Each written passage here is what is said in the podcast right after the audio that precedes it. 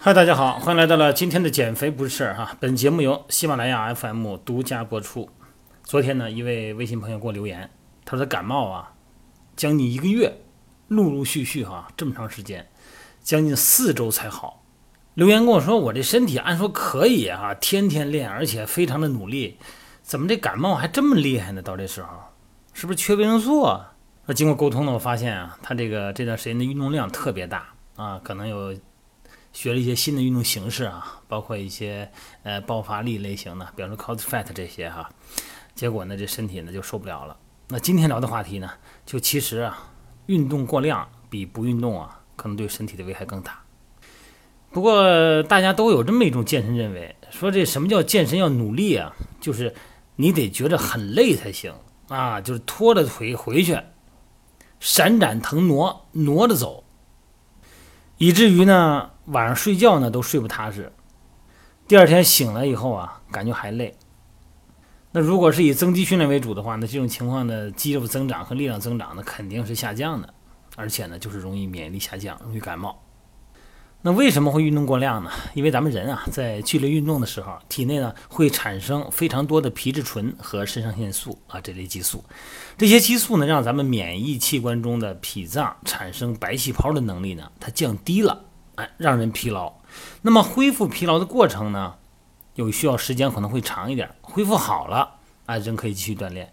但如果你要是出于某种动机或者某种信念啊，你持续训练，恢复的时间不够。那人呢就会加速免疫力下降。那不是说健身免疫力会提高吗？一般剧烈运动后，你的免疫力是要降低的，而且这种降低的程度啊，可能一般维持到一个小时到两个小时。那么一般经过二十四小时以后呢，才能完全恢复到你原先的免疫水平。但是你每次都这么认真哈，每次都这么努力，那你就打破了整个的疲劳周期了，把这个平衡模式给打破了，身体呢一直处在疲劳状态。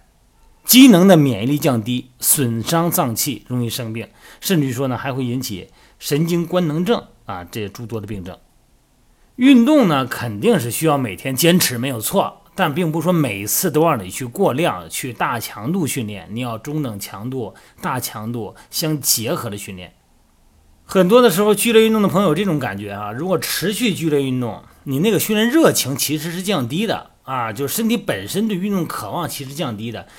然后让咱们产生动力的都是其他的外在因素，甚至于说呢，作为自我鞭策的动力，你看我今天不想去，不行，我这已经不自律了，我要坚持，我不能对抗我啊，我不能顺从我，我要影响着我自己啊，找一些激励的机制来敦促我把这个动作做起来。那这个时候其实就已经忽略了身体给你发出的很多信号了。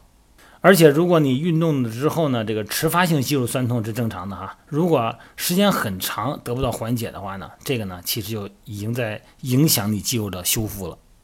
最明显的是情绪哈，焦躁不安，很难集中精力啊。训练完一段时间以后呢，如果你很难平静，没办法安心的休息，这个呢也是最明显的哈，神经系统啊一直处在一种紧张状态。这会让人产生很强的压力感，会导致脑子的里边的这种内分泌的激素紊乱。那么情况呢，就是失眠呗啊，缺乏积极性，而且容易焦躁啊，容易发怒。这简单的说呀，就是身体呢在向大脑传递信息啊，就是他累了，他需要睡觉，你别折腾他了。在运动过程中啊，持续训练，身体疲劳的时候，运动过程中会有一些生理反应，身体会给你发一些信号，比方说呢，会出现一些心律不齐哈，心跳加快。而且呢，运动量越大，心跳越快。还有一种情况，大家得注意啊，就是你运动的时候，你的心率增加不明显。哎，这个呢，也是心脏不健康的一种早期信号。另外一种运动情况是在过程中呢，出现肚子疼啊，肚子胀，突然就肚子胀啊。很多原因呢，可能是因为大量的出汗或丢失水分啊和盐分出现的腹直肌的痉挛。当然了，这种情况就你平躺着哈，做一个腹式呼吸二三十次，同时呢，轻轻的。上下的按摩腹直肌三五分钟，这一般疼痛呢就会停止。天热的运动出汗呢，这是通过补充啊盐水啊，百分之二十到就不是百分之二十啊，二百到三百毫升的这个淡盐水啊进行预防。还有少部分有心脏不好的人呢，在发病的时候，他并不感到胸口有异常，他会感觉头疼。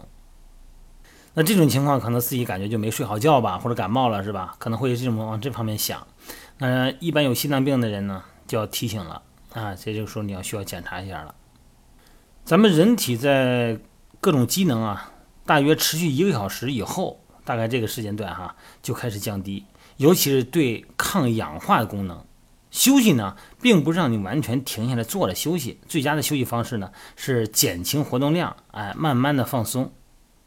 对身体来说，减量就是休息。所以说呢，在运动一周运动也好，一个月运动也好，这个运动强度的搭配要合理。当然，这个合理呢，就是要根据身体的情况啊，根据你的休息水平、营养情况，然后呢做强度大、中、小的合理匹配。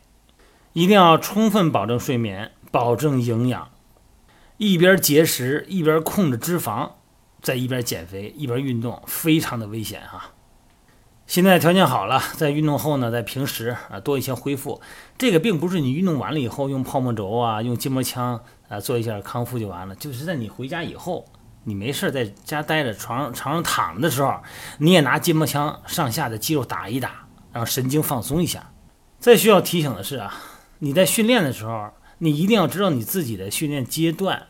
比方说你是个初级训练者，你千万不要跟那种中高级的训练者一块练。甚至于说呢，受他们的运动强度的影响。